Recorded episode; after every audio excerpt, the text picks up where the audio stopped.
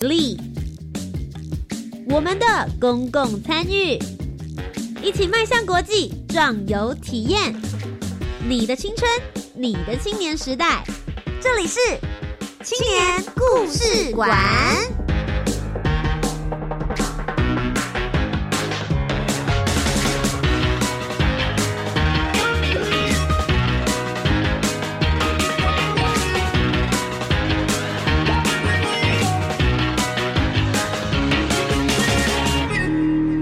位青年，一个故事，改变与感动就从年轻人开始。欢迎来到青年故事馆，每周三晚上的七点零五分到八点钟，在教育广播电台跟你一起聆听属于台湾青年的故事。我是节目主持人涂杰。不知道大家，如果现在正在听节目的你，你如果是大学生，或是你们家有大学生的儿子女儿，除了去学校念书之外的时间，他们在做些什么样子的事情呢？我大一大二的时候，当时其实有非常积极的到媒体产业去攻读，或者是寻找实习的机会，因为我觉得这是可以直接。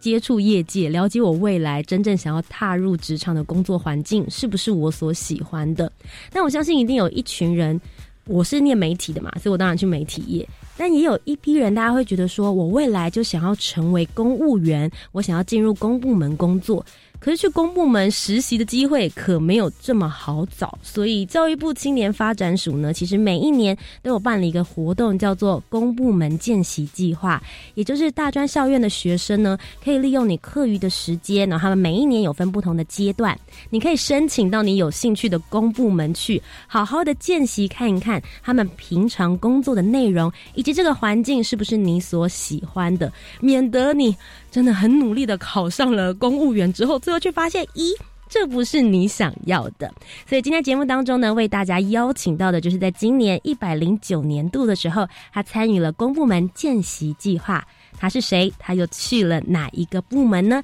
我们就一起来听听他的声音。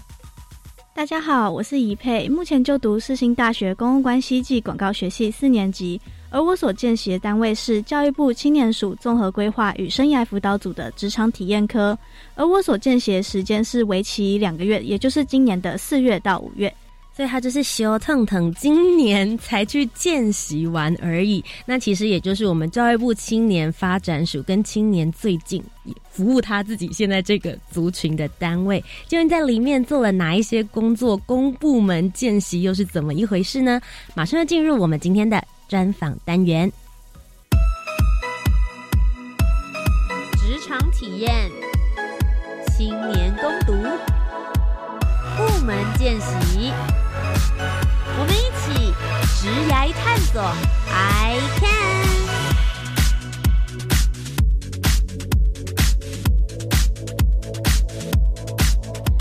来到我们的专访单元，再一次请一佩跟大家打声招呼。嗨，大家好。一佩在今年的一百零九年四月到五月份的时候，到教育部青年发展署来进行公部门的见习，总共是多长的时间呢？诶，我是今年四月到五月去的，那我是为期两个月，那每一个月有，就是它有固定的一个时数，一个月是我那个单位一个月是要五十个小时，对，所以我两个月加起来是一百个小时。其实我一直以为公部门见习，或是如果大家想要找这样子的产业攻读见习机会的话，都会想要设定在寒假或是暑假。可是四月到五月份就是一个期中考啊、期末考卡在正中央的时间，你怎么会想要选这个时机点呢？呃，因为我当初是他这个职缺在出来的时候是寒假的时候，嗯。那呃，我那时候是因为寒假，大家都知道，因为疫情的影响嘛，所以就是延长到快要变暑假。那我原本寒假的规划是想说，哦，我来准备公务员的考试好了。可是因为我发现说自己也。不太清楚，就是也不太清楚说公务员的类别，然后就突然贸然说什么要考试，就也没有，就根本不知道准备什么东西。嗯，所以那时候就是在开始找说有没有相关的公务员的一些实习或见习等等。那那时候就刚好看到，就是 Facebook 上面有瑞职场体验网的公部门见习。那除此之外，因为我自己是在升上大一的那一年暑假，我有参加青年署的暑期社区计划，有得到一些信心还有经验，所以我就想说，哎，这个公部门计划可以来参与看看。而且刚好我四月、五月的时候，因为我是大三生，所以那个课程就不会到压力到那么大。对对对，就有时间来见习这样。所以你算是青发属一路从大一的时候看着你从 baby 慢慢培养长大，然后终于到大三的时间了，哎哎哎，来见习看一看。对，那我也很好奇，因为你刚刚其实有提到说你有在准备要做公务员的考试，你为什么会把想要成为公务员当做你未来的职业发展的方向？你当初是怎么选择的？因为我那时候。就会觉得说自己有点不知道要做什么，然后加上因为家人家人就会说哦，公务员好像不错啊，然后对对对，而且加上其实我自己也我不会排斥说公务员这件事情，所以我会觉得说。哎，好像去试试看也不是不行，但是因为它类别实在太多了，对，所以会有点弄不清楚啦。嗯，对对对，因为其实怡佩刚刚有提到说他想要当公务员这件事情，我自己会觉得是哎有点惊讶，原因是因为其实他原本念的科系是公共关系暨广告学系，通常大家一般想象的都会想说，嗯，那应该就是要像我一样这种你知道做牛做马没体验。通常我们像我自己念的科系里面的学生出来之后。当公务员的，其实相对来说真的没有这么多。那像你这一次选择到呃教育部青年发展署这边做见习，有实际上面可以跟你的科系来去做结合的工作内容吗？诶，是有的，因为其实应该说公务员并不是就是那么死板，因为他其实有很多的单位。那像青我我认为，就是我那时候在看职缺的时候，我就觉得青年署是一个蛮有活力的一个单位，因为他的工作主要就是要去撰写。粉砖的文案，那刚好因为我的我的专业是公关跟广告，那刚好我的课程里面也有就是有经营过 FB 的经验，所以那时候去面试的时候，其实还也不能说顺利了，还是有被刁钻一下。对，但是其实你们是需要经过面试，不是说你申请就可以过的，对不对？对，而且其实瑞职场体验网它的面试的人数其实还蛮多的，因为我是后来进去之后，我有稍微看一下官网的后台，然后才发现说，像是其中最最应该说大家都知道，就是那个外交部，嗯，外交部很很恐怖。很夯，对，很夯，就是一投，他可能只要两个人，可是就会有几乎快要几百人来投这样子。我当时看到就觉得哇，好厉害，竞争力呃竞争非常激烈对对对对。那所以当时你选择青发署，就觉得是它比较活泼一些些，而且也贴近你现在目前的年龄。那实际上面来说，你面试有遇到一些什么样问题？它是电访吗？还是说你要实际到现场进行面试？哎，我那时候是。呃，就是面，就是直接面对面面试，然后就是考官就三位这样子。这些考官后来在四月跟五月份是你的主管吗？啊，对，是。OK，所以他就是直接来面试他想要一起工作的这些小编们。对对对对对。那你实际有当下面试的时候有遇到一些什么样子的状况或是问题？也许也可以分享给接下来准备要申请的人，他们可以做点准备。我那时候面试的时候，就是当然就紧张，一定是会紧张嘛。那但是那时候他们在问的一些问题，就是我也是。应该说，如果要准备面试的话，当然是要先先理解、准备好，知道这个机构在干嘛，然后还有就是这个工作可能会需要什么知识等等。因为他们那时候面试就会问我说，我想要怎么经营这个粉丝团啊，或者是或者是粉丝团的一些知识等等，就是他们问的比较详细这样子。嗯，对对对。那因为你后来去见习的有分不同的组别嘛，那最主要你去的是综合规划与生涯辅导组的职场体验科，那你实际进去。去这五十个小时里面，你主要的工作内容又是什么呢？我的工作内容就是，我就嗯，我分成三件事来讲哈。就第一件事情是，我会帮忙去送发公文，然后去了解到就是整体的公文流程，还有分送。就是嗯，应该说分呃发送公文不会不是说大家觉得就是哦送过去然后就结束了。就其实你在送的时候，就你可以了解到整个青年署的机构组织，然后。就怎么讲？呃，这个小动作也可以有一个很大的学问。对对对。那再来第二件事情，就是我最主要工作，那就是撰写文案还有绘制梗图。那在其中，今年的四月到五月，在瑞职场体验网的粉砖贴文，呃，大多都是我的作品。哦，对对对。所以他们其实是直接把这个权限下放给你，然后可以让你自由的去做创作的。诶，应该说他会让我去写文案，然后当然是经过长官的审核之后，再由里面的内部员工把它抛上去。OK，对对对对对。所以其实大家现在也可以上去，就可以看到一佩他在这个过程之中，实际他自己所设计或是想出来符合当时时事里面的一些内容跟内文。这是你的第二个工作。对，那在最后的。工作就是参与访视这件事情，那这件事情是只有身为就是职场体验科的我是可以体验到的。那我那时候去访视的单位是内政部移民署国境事务大队的桃园机场见习生，哎，听起来很有趣哎，因为一提到就是国境事务大队的时候，大家就会想说，哎，可能有一些出入境啊，或者是大家在要盖章的。过关房的那个地方是相关的内容吗？哦，因为那时候是就是一样，又是疫情影响，所以其实那边的见习生也是他们也是蛮就尴尬的，因为那时候都没有什么人，所以那时候进去就很难得看到一个很冷清的机场这样子，真的很不容易哦。对对对。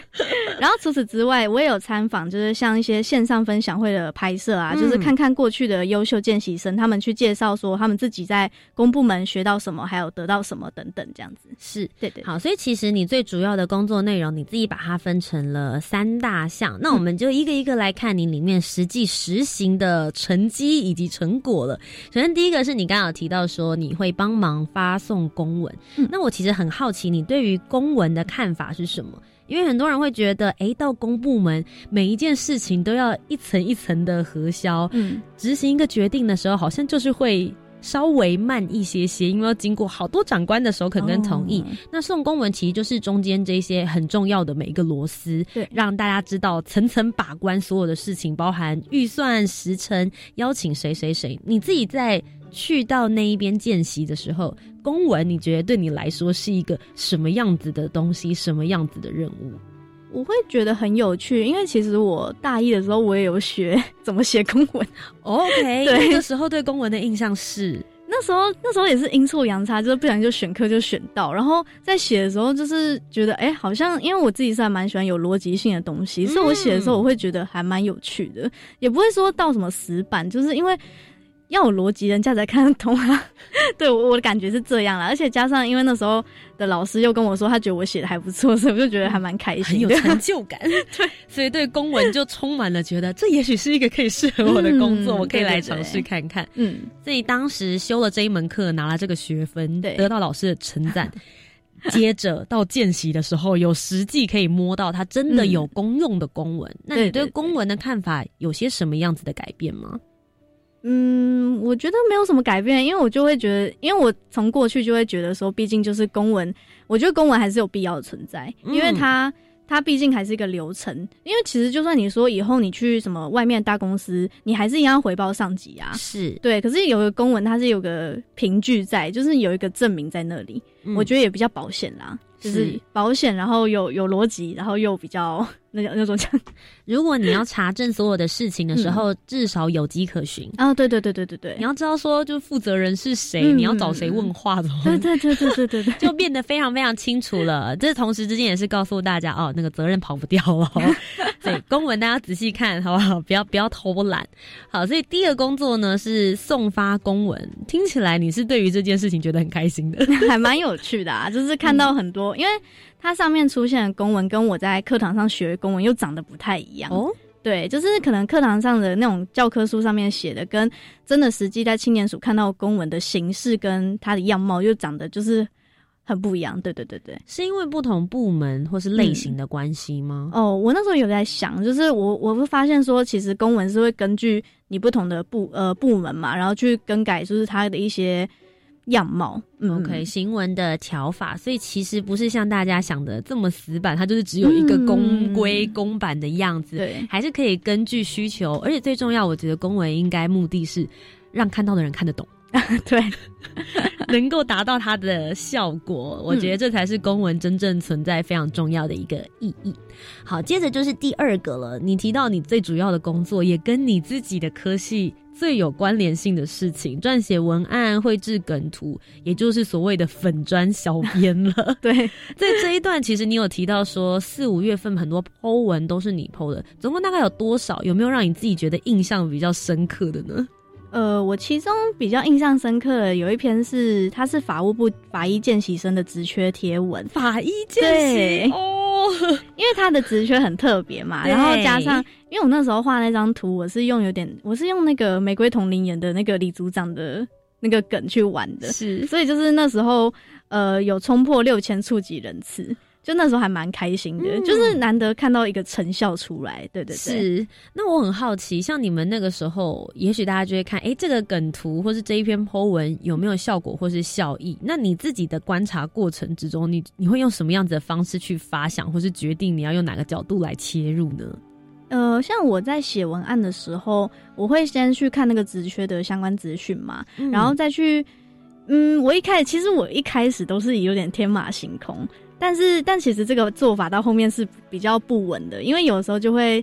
就应该说后面就会提到，就是可能还是文案就会有些困境啊，你会突然不知道自己要写什么。是对，所以除了看职缺之外，我还会就是稍微搜一下可能法医的相关工作，或者他的工作到底在做什么，然后去从那些资讯中找到就是自己想要塞什么梗进去，就是或者是说塞什么梗会让年轻人年轻人有兴趣。是你本人这个年龄层的人，对 对对，不好意思。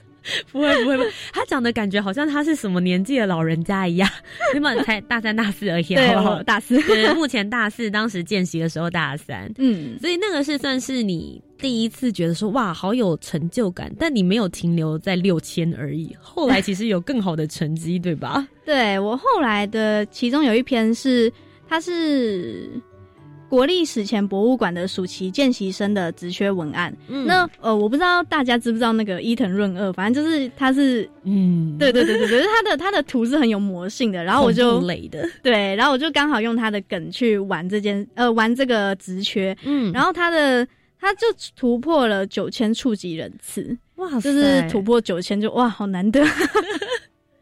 你在来到青发署之前，就见习之前，你有做过类似这方面的粉砖经营的工作吗？诶，有，但是那时候并没有，就是真的直接就直接实战，就是不是说鞋就直接放上去。我那时候只是担任就是练习的角色而已。嗯，对，那呃，我一看那时候是在三立电视台的节目部，对，然后是那个制作人让我去练习写文案这样子。那我很好奇，因为其实，在你刚刚讲，不论是送文案，还是说你接下来在做这些文案呐，或者是相关的小编工作，你的主管，也就是带领你的，不论是大哥大姐，他对于你的指导或者是相关的传授内容，你个人有收收获、吸收到什么吗？哦，我会觉得，呃，哥哥姐姐他们给我的，呃，给我的教导非常多，因为就他们就可能会跟我说。这个文案的梗就是跟这个职缺可能有点扣不到啊，或者是，或者是说这个梗他们会有时候会有点看不太懂，然后就可能来问我一下这样子，然后就会稍微解释一下。对，不过因为青年组大家都还很年轻，所以就是这个 这个这个问题比较少啦。对对对对对，就都算是有可以沟通，然后大家彼此之间没有代沟的状态。对，所以其实我还蛮开心的。所以其实听起来进到这边来之后，跟你接触的反而其实都跟你的年龄层差不多，大家彼此没有太多的代沟。跟你想象中的公部门有不一样吗？诶，还好诶，因为我自己，我我那时候观察我们部门，就是当然就是二二三十，所以就是其实大家还是。对于那个什么梗啊，或者是迷音是有稍微一些了解的，对对对，都有在 follow 在时尚流行的 潮流之中，对，所以后来再搭上了伊藤润二这个梗之后呢，达到了九千的触及人次，你当然就觉得很开心。不过也没有停留在这边，你后面还有持续的作品。我最后的一篇是呃集合吧朝进工作站，它就是突破了九千两百触及人次。那这一篇我那时候是以。那时候很夯的那个动物森友会去画的，对，所以就突突破九千两百，就是这已经最高了。对对对，这个朝进工作站的职缺是在做些什么样子的事呢？好，那就关于朝进工作站，它是位在基隆，那他们的工作主要是在呃工作站啊，他们要水族生物的饲养，然后还有像是他们要带领民众去了解海洋的生态内容等等。其实你这个见习机会还蛮赚的，就是你可以顺便了解其他的职缺，然后了解其他的见习生们，大家会学习吸收到什么，不单单就只是在青发署而已。除此之外的第三个就是你刚刚提到的参与访视，你也会去看一下其他的见习生们，大家过得怎么样呢？其中刚刚有提到的是到了移民署的国境事务大队，你们会去到一些一般人没有办法去到的办公地点，对不对？呃，对我那时候去到的地方还蛮神奇的，就是它是空姐跟空少休息的地方，感觉很帅很美啊。但其实没有，应该说跟我们想象有点不太一样，其实有点挤哦，就是一坨人，然后大家在一个小空间 里面，是不是？因为他们就都在换制服那时候啦，那个时间点。然后另外也有那时候的姐姐还有带我们去看，就是 VIP 的房间啊之类，或者他们等候等候飞机的那些区域这样子。对对对。所以其实，如果说他们选择的见习单位是在国境事务大队的话，他们实际的工作范围跟内容其实就是在你刚刚所提到那几个地点的地方，对不对？对对对。那后来你也有参加了一些像是线上分享会的拍摄，在线上分享会的这一个工作过程之中，你担任的是一个什么样子的角色？有听到一些觉得比较特别的见习单位吗？我那时候去参加的时候，是因为我我并没有就是。帮忙做其他事情，我就是在那边观看。那其实好啦，如果真的要说我的作用的话，就是因为那时候有个见习生是外交部的见习生，然后因为他会有点紧张，所以我刚好人就坐在那，然后他就看着我念，然后就觉得还蛮好笑的。你对他来说是一个。很安心的定位点哦，对对对对对，就觉得啊，看着你，然后我们都是一样是见习生，你应该了解我的心情吧？对，可能会很有这样子的共鸣感。好的，今天在节目的第一阶段的专访当中，我们了解了一佩他去见习的地方，就是教育部青年发展署，最主要就是针对职场体验科两个月。五十个小时做了各式各样不同的工作，实际的了解公部门究竟在做些什么样子的事情。听起来，我不知道听众朋友现在觉得怎么样？我是觉得好像蛮欢乐的，因为其实之前也有访过不一样单位的，如果大家有兴趣的话，也可以上我们的。呃，教育广播电台，我们的官网里面也有收录不同部门的见习生有不同的分享。那确实，今天就是一佩来到我们节目当中，我觉得是一个还蛮特别的一环。是不是？其实也会蛮建议说，对自己未来职场还找不太方到方向的人，也许是可以来参加这样子的见习计划的呢？对，因为其实我会觉得说。如果应该说，如果我觉得现在大家其实应该都有，我不知道大家是不是知道自己想要做什么，但是我觉得不知道人应该还是偏大多数。那如果就是你有你有闲的话，然后或者是你有想要做些什么的话，我觉得其实可以来公部门见习看看，或者是像青年署它的暑期社区攻读，我觉得也是一个非常好的体验，而且都是有薪水的，就都可以帮助你呃在履历上能够多一份经历。了解了一佩的工作内容之后，在下一阶段，我们就来好好的探索，究竟这两个月之中，让他最印象深刻的人事物是什么呢？我们就先稍微休息一下，请一佩帮我们推荐一首歌曲喽。好，那我想要跟大家推荐的歌曲是迷先生的《呃，Hello》，就是他这首歌，我觉得他很像我见习前的心境，不管像是。呃，我在寒假最后知道，就是自己是已经没有时间再去难过，还有没有太多脆弱的时间去浪费，所以想说趁着，呃，自己还在的时候，能够走到像是天空以上的世界或者是未来，然后向他向我的未来说一声 hello 这样。然后我在我在青年署见习之后呢，我觉得我也能够对我的未来说一声 hello。好的，那么我们接下来呢，就精神抖擞的向未来说声 hello 喽。再多难过一些，别给自己太多脆弱的时间，再多去浪费。趁还醒着就别急着睡，再给自己更多活着的纪念。如果还没来得及留下对青。春的别，你试着说再见，要走到天空以上的世界。如果你也只想象它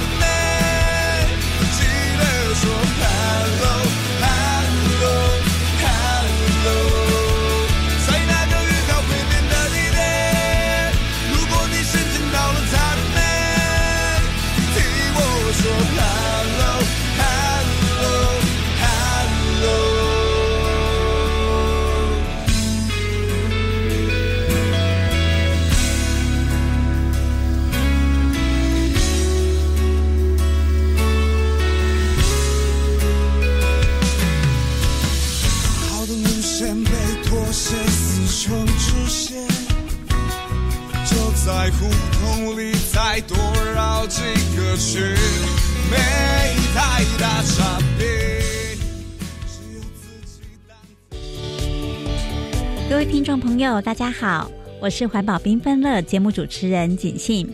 挥别过去一切的不开心，让我们用崭新的心情来迎接二零二一年。祝大家新年快乐！环保是一种态度，也是生活的重要选项。每周一中午的十一点零五分，邀请大家与锦信一起走进最潮的环保时尚。我们已经克服最困难的路段了，登山口就在不远处。耶，太棒了！台湾约有三分之二的面积属山地地形，三千公尺以上的高山更超过两百二十座。鼓励学校将课程结合山野场域，建立学生面山、青山及爱山之能，提升登山践行安全观念。以上广告由教育部体育署提供。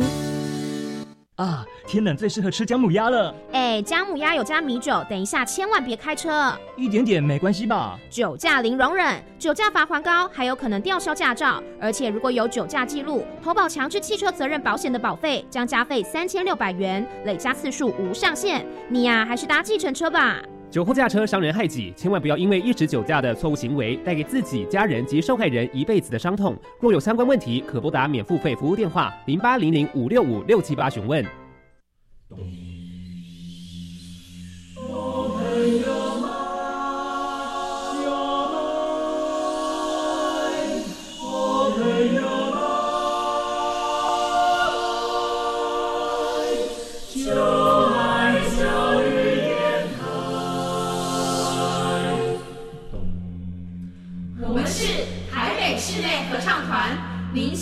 收听的是教育广播电台。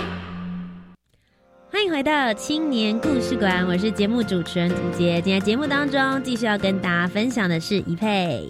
嗨，大家好，我是怡佩。那我目前就读世新大学公共关系暨广告学系四年级，而我所见习的单位是教育部青年署综合规划与生涯辅导组的职场体验科。其实这个公部门的见习计划，我自己个人觉得是非常适合你未来如果想要成为公务员，却不知道哪一个部门最适合你，或是你已经很命定目标，你就是要去那边，但不确定职场文化跟环境你喜不喜欢，大家就可以来申请这样子的公部门见习计划。而且怡佩，其实这个见习计划，它除了可以学习之外，它其实也算是一攻读机会。你们是有配的，对不对？对对，我们一个小时一样是一百五十八元。所以也就是说，你们见习两个月，四月到五月，然后每一个月是五十个小时，对对，等于是会有一百个小时的攻读金，让大家也可以补贴一下你们的车马费，以及很认真学习，然后社群小编你们也是有付出的啦。嗯嗯嗯。那除了在刚刚第一阶段跟大家分享了你们的工作细节、工作环境之外，我觉得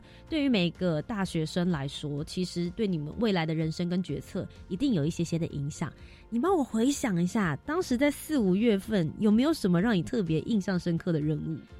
我那时候有一个任务，我觉得还蛮有趣，就是我被青年署邀请去参与了百工一日 VR 超强职人的影片会议。那这个百工一日就先跟大家介绍一下，它是青年署所发布的一个 VR 影片，就是只要你有穿戴 VR 的装置之后呢，那个影片是。他们都会找各个领域的专家，然后去访问他们的工作到底在做什么。然后当你戴上 VR 的时候，你就可以有点像是深入其境。对对对，哦，你可以就发现说，哦，这个进到他的职场。对对对对对对对，你可以看说，呃，例如这个职业在做些什么，然后他会带你去看他周围的环境等等。对，但这个影片其实还蛮有趣的。那但最一开始，我可能不知道是因为宣传不够还是什么，就我自己是没有没有看过这个注意到。对，那是后来为了会议，所以我就把整个影片全部看过去了。那另外一方面，我也有请我大学的朋友一起观看。对，就是因为主要会议就是要给这个影片建议嘛，嗯，所以在观看完之后啊，就是我稍微把一些大家意见整理之后，然后在会议上就是。其实会议那时候还蛮紧张的，因为 就全部底下都是有点大咖，然后就多人吗？也没有很多，就是一个很大的会议室这样。对对对，然后就突然我就站，就是那个那个谁长官就 cue 我，然后所以我就站起来，然后就大家全部都在听我讲话，然后说 有什么咖让这些人听我说话？对，就是其实还蛮开心的。然后另外一方面，这个会议其实也让我看到一些其他的专业，像是新闻相关的人，他们所提出的看法跟意见又是有所不同。嗯，所以在各方的意见，然后能够让这个影片还有呃以及会议能够有改善的空间，然后能够成让这个影片能够成为一个完美的百日百公一日三点零。嗯，我其实还蛮好奇，你刚好提到说你在。事前这个会议，你做了好多的准备，然后你也请了朋友跟你一起看，大家提出了很多不同的建议。那我想知道，你们当初当初所提出比较实体的这些，希望可以再让二点零提升变成三点零，你们提出了哪些要素？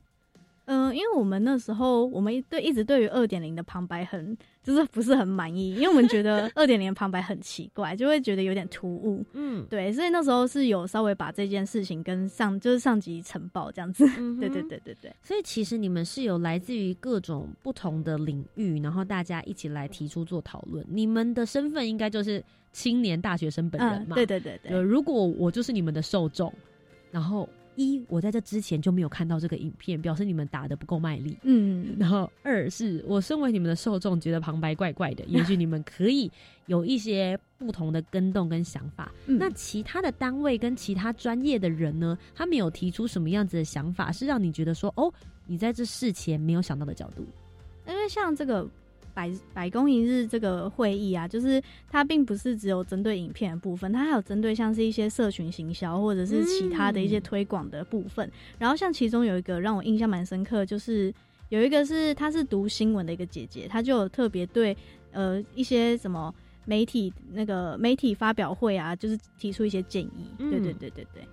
其实我自己透过这一次一配这个分享，他这个会议听起来感觉很像检讨会议的。这种概念，那我觉得其实，在公部门之中，实际知道有这样子的检讨会，对于我来讲，其实是很惊喜的。因为大家会想说，哎，公部门就是你知道纳税人 缴的钱，大家当然会希望你们每一个做出来的计划，是真的能够针对民众，或者是他们所想要针对的这个年龄层的受众，是实际上面有帮助的。而每一年都有这样子的经费，当然也希望每一年都能够精进变得越来越好。所以很开心，透过。以配这边的角度，至少我们知道，哎，原来他们其实持续都有在进行这样子的努力，而且也有去找到他们的受众，对，给予实际的一些回复。那除此之外的话，你也有参与到现场 live 直播这样子的工作任务，对不对？对，那是在我见习期间，我有参与到超强 Tuesday 的直播。嗯，那那时候直播的时候，我我并没有呃相关工作，一样就是站在旁边观看。是对，那那时候现场就看到工作人员忙碌的架机器啊，还有主持人跟受访者的热络谈天，就让我觉得还蛮有趣的。那那一天让我印象最深刻的是关于那个受访者，因为那天的那个受访者是。小镇文创的创办人何培军先生，嗯，对，嗯，因为那个学期我刚好跟我朋友就是有参加一个公关竞赛，那公关竞赛主题就是地方创生，所以这么刚好，对，所以其实那时候我看到何培军何培军先生的时候，我还蛮就是蛮惊喜的，就是很想问他一些问题，嗯，对，可是因为那时候他已经被组长们全部包围起来了，所以太夯了，太夯了，对对对，所以但是怎么说，就是我觉得这个经验让我就是因为我那时候有在。现场，然后听何培军先生他对于一些地方创生的呃一些领域的介绍等等，就让我觉得很新鲜。嗯，对对。不过其实我还蛮好奇的，苏老师，我之前的时候也有在呃教育广播电台，我们也有做过超强 Tuesday 的直播。我想实际以讲以这个年龄层的受众来讲，像看到这样子的直播，跟听到我们的节目内容，你觉得实际上面会有什么样子的差异跟感觉吗？你说针对超强 Tuesday 跟这个广播吗？就是个形式哦，形式吗？嗯，我觉得不太一样哎，因为像超强 Tuesday 它是影像嘛，所以就是可以呃直播可以直接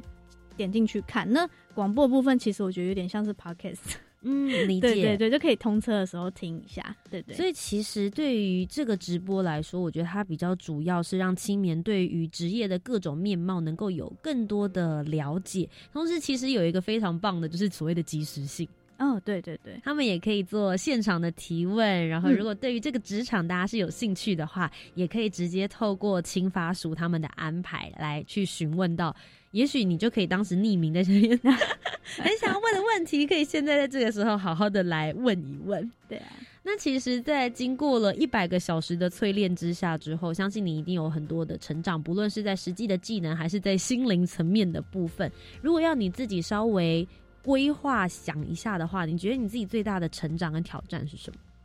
呃，我觉得我最大的成长是自我了解，嗯因为其实我那时候会投这个职缺，也是有一部分是想要想要了解我自己。对，因为其实我一直觉得自己好像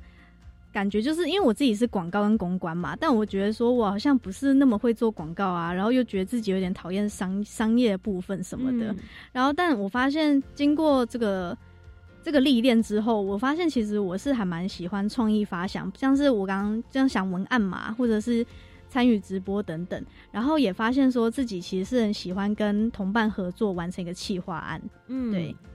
那呃，其实你有提到，在写文案的过程之中，其实并不是每一次都这么顺畅跟顺利的，对不对？诶，对，就是我文案有时候写一写是会卡住。那像过去我写文案啊，就最一开始我写的时候，顶多就是哦看个三十分钟，我就会觉得哦大概有一些相关的梗或者是内容浮现，然后就可以开始去撰写。撰写完之后，就会用 PS 去绘画。对，但是如果当我脑袋很卡的时候，就是可能那一天不知道发生什么事，就刚好卡住，然后看了很久的职缺的相关资讯，却还是不知道能够塞一些什么梗，所以我的解决方法就是只好去不断的找资料来增加我的灵感，然后最后转而写出比较感性的文案。那在最呃，那在之后呢，我只要经过像是不管像是文案卡住的状况等等啊，我所想到解决办法就是不断的去找相关的资料，进而发现灵感。对嗯我其实会很想要问，因为你自己本身也是念公关啊，跟广告的方式，你会需要非常多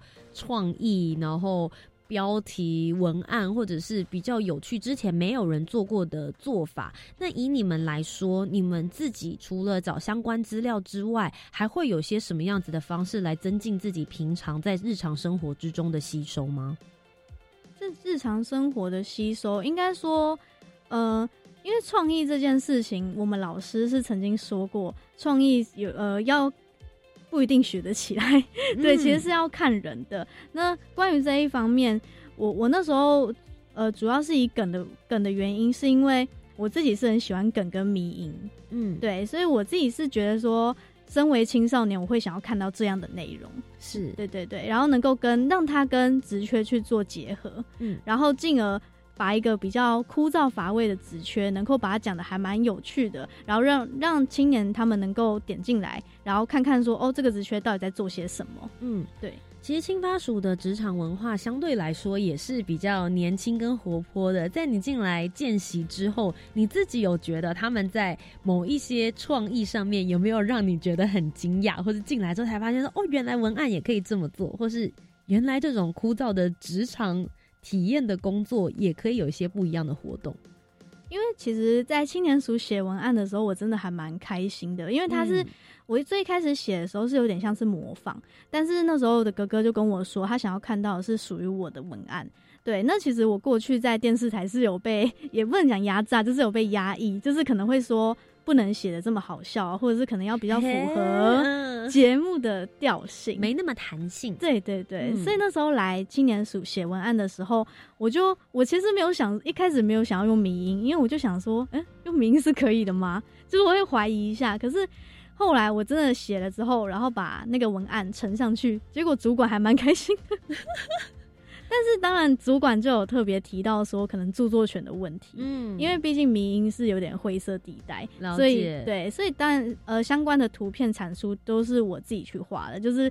没呃，因为就不是像之前呃公部门里面有一个玩迷音玩的很凶嘛，那个海巡署，嗯，对他玩迷音玩很凶，可是因为我们是没有买图库的，所以呃在关于图的产出都是我自己去绘画的，嗯。对。我觉得其实你的见习还蛮双面的，就是我所谓的双面，就是双向流通。因为很多人都会想说，我去见习的时候，你可能就是呃从对方那边你学习到东西，但听起来青发鼠也是从你这里得到了年轻人的创意跟活力，而且他们给你的弹性自由度还蛮高。那我自己会觉得蛮有意思的是，其实你也有提到说。你到青发署这边来，当初选择了这样子的职务跟职位的时候，你一开始其实还是蛮自我怀疑的，因为你会想说，好像你并没有那么喜欢自己的科系，在写文案啊、做广告或是行销类的东西，在来之前，你其实还没有这么喜欢，对不对？对，因为其实我自己是觉得说，我也是拥有矛盾还有自我表达的特性。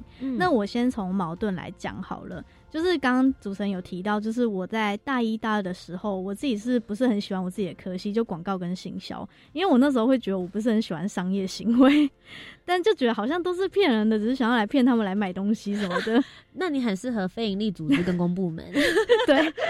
但是嗯，后来就觉得说，哦，会不会自己其实没有办法在这个社会上生存，所以就会想说，哎，还是我去考取公务员好了，因为我对公文也不排斥等等。嗯，但是。也不能讲年纪大，反正就是大三就开始有一些不一样的感受。就我发现说，我是能够去接受广告的一些商业还有道理，然后毕竟。毕竟有商业，然后买卖，然后社会才会进步嘛。对，就那时候才发现，长大了，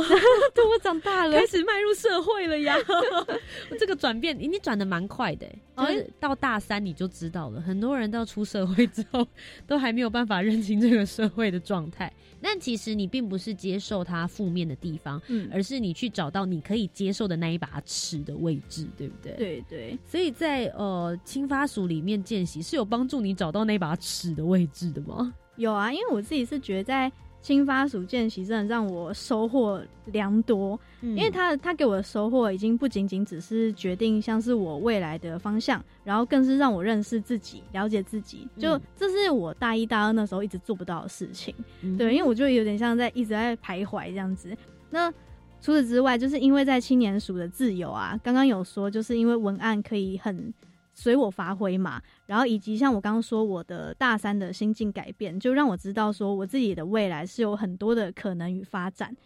对，那除此之外，就是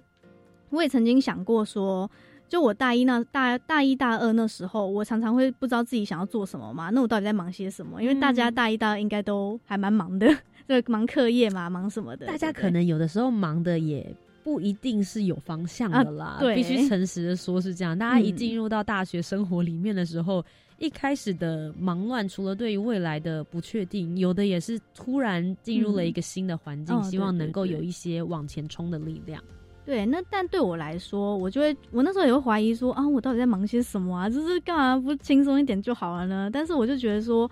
正是因为我不知道我自己到底是谁，所以我想要比起其他人更努力找到我自己。那也因为我的努力啊，所以我找到了青年署，然后我在青年署找到了自我。嗯，对，我觉得其实今天的专访单元听到这边，我真的要好好的鼓励一佩。我们在青年故事馆当中，如果也有一直在 follow 我们听的听众朋友，应该知道我们访问过了非常非常多的大学生。但我觉得每一个大学生，他们对于未来的路，不论你们现在看起来他是很有自信的，或者是很清楚自己未来方向，他都是必须要主动的去迈出努力的这条路。就像是教育部青年发展署每一年都办了这样子的公部门见习计划，但也有很多大学生不知道这个消息，或是知道了没有迈出那条路。来努力跟申请这个计划，他们所学习到的经验值跟他们想法的提升，可能就没有办法像以佩这样这么清楚而清晰。所以今天在节目的这个专访单元的最后，是不是也请以佩可以帮我鼓励一下？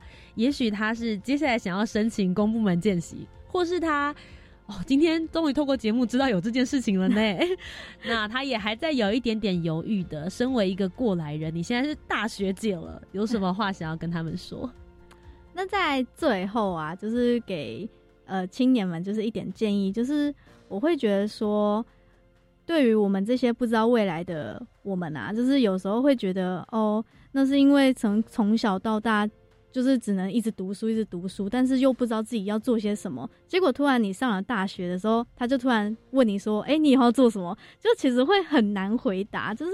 像有时候我自己写一些性向测验，然后他写说有一格就问说你的兴趣是什么，我觉得那格也超难写的，就很为难呐。然后，但我我我的重点是啦，就是。与其一直说就自己不知道到底要做些什么，但又不想安于现状的话，然后又不知道怎么开始，那与其一直想啊，那不如就是先动身，就先去尝试各种产业看看。就你不要去排斥，不要人家说，哎，要不要去公部门啊？就说好像是公务员好无聊，其实没有很无聊啊，我觉得还蛮有趣的，对吧？我认为所有的事情都是要先体验后，你才知道自己喜不喜欢。但如果你体验后你觉得你不喜欢，那也没有关系啊，那就继续尝试就好了。那我我认为啦，在我们有限的时间去找到我们自己，嗯，对。今天一佩来到节目当中，我觉得我自己很大的收获是有关于选择这件事情。有很多的青年们都会想说，我未来应该要选择什么样子的道路。可是我觉得选择有一个非常非常重要的事情，就是你得先知道有那个选项。你才会知道要去选择。像这一次对于公部门见习来说，我自己得到非常非常大的鼓舞是，也许大家都会想说，公部门可能就是呃枯燥乏味，然后都在做一样的事情，甚至大家会直接联想到像是呃外交部啊，就大家会觉得说好像比较稍微 tough、稍微硬一点的。但事实上，你也可以有像教育部青年发展署这样子年轻活泼、不一样的职场文化跟方向，就只在于你自己知不知道。了不了解有这个选项，而勇敢的去做出这个选择。今天谢谢一佩对我们的分享。那么在接下来的单元之中，我们就要来探索日常生活中的一佩究竟都看些什么样子的书，看些什么样子的电影呢？我们就先来听一首歌休息一下。一佩要推荐哪一首？呃，我接着想要跟推荐大家的歌一样，又是迷先生，我真的很喜欢这个乐团，就是他的这首歌叫《迷途》。那这首歌给我的感觉就是，呃，在我见习过后的一段时间，我常常会想起这首歌，它的轻快的节奏啊，就其中它有一些比较让我深刻的歌词，像是呃，你低着头在茫然中摸索，那我觉得就在讲我，就是我找不到出口。那再来到中段是。靠你自己的一切努力去活，就算找不到出口，我也应该努力去找去活着。那一直到最后，他是垮掉的时代，你们怎么还在等待？那我听到这边，我就觉得说，我自己是已经不能再再等待，我应该现在就起来向未来迈进。所以我会觉得说，这首歌是非常符合我的心境，而且这首歌还蛮好听的，所以非常推荐大家去听看看。那我们接下来就一起来听听这首歌曲。从故事的开头。你低着头，在茫然中摸索，反方向的错过，没有出口，时间不停的流，是什么能够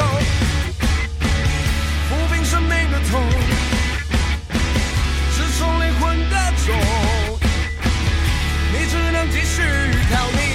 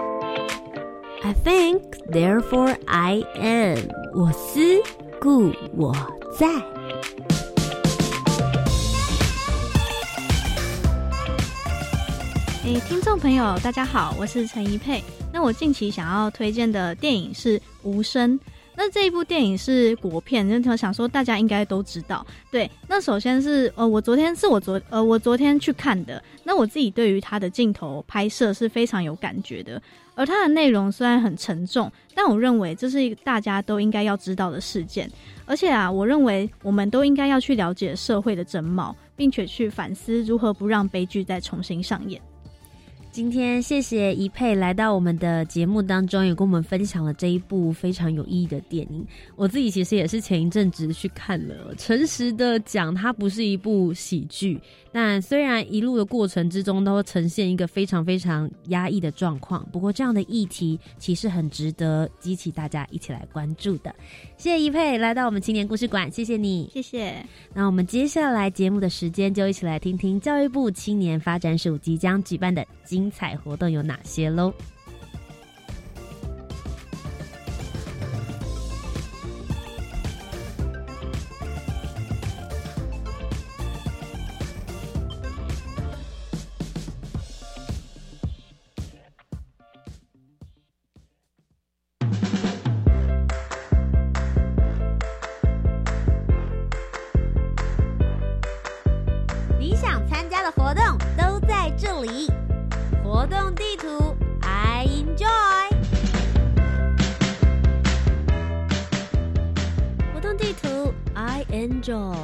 教育部青年发展署即将举办的精彩活动，来到了二零二零年的最后一集的节目。最后来给大家宣传的活动，就是一百一十年的大专生公部门见习第一梯次，四到五月份的这个计划呢，即将在一月中旬开放报名喽。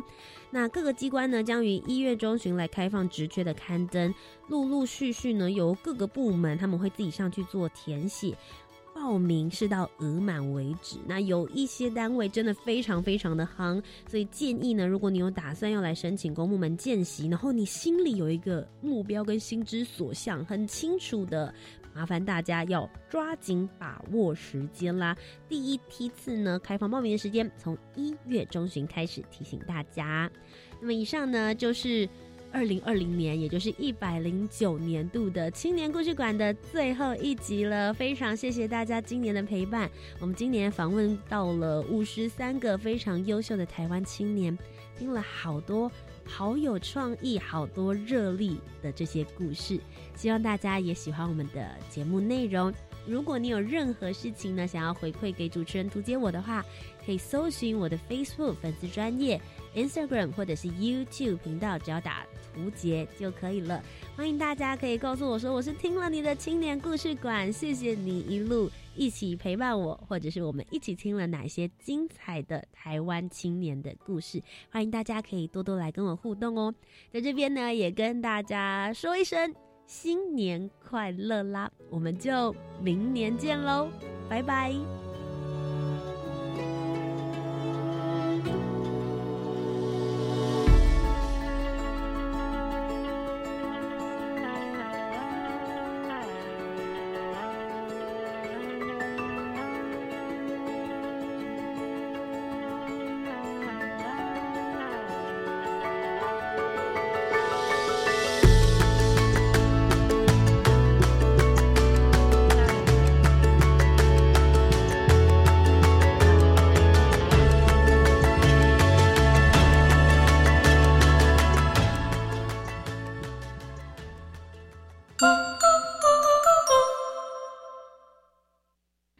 时间晚上八点整。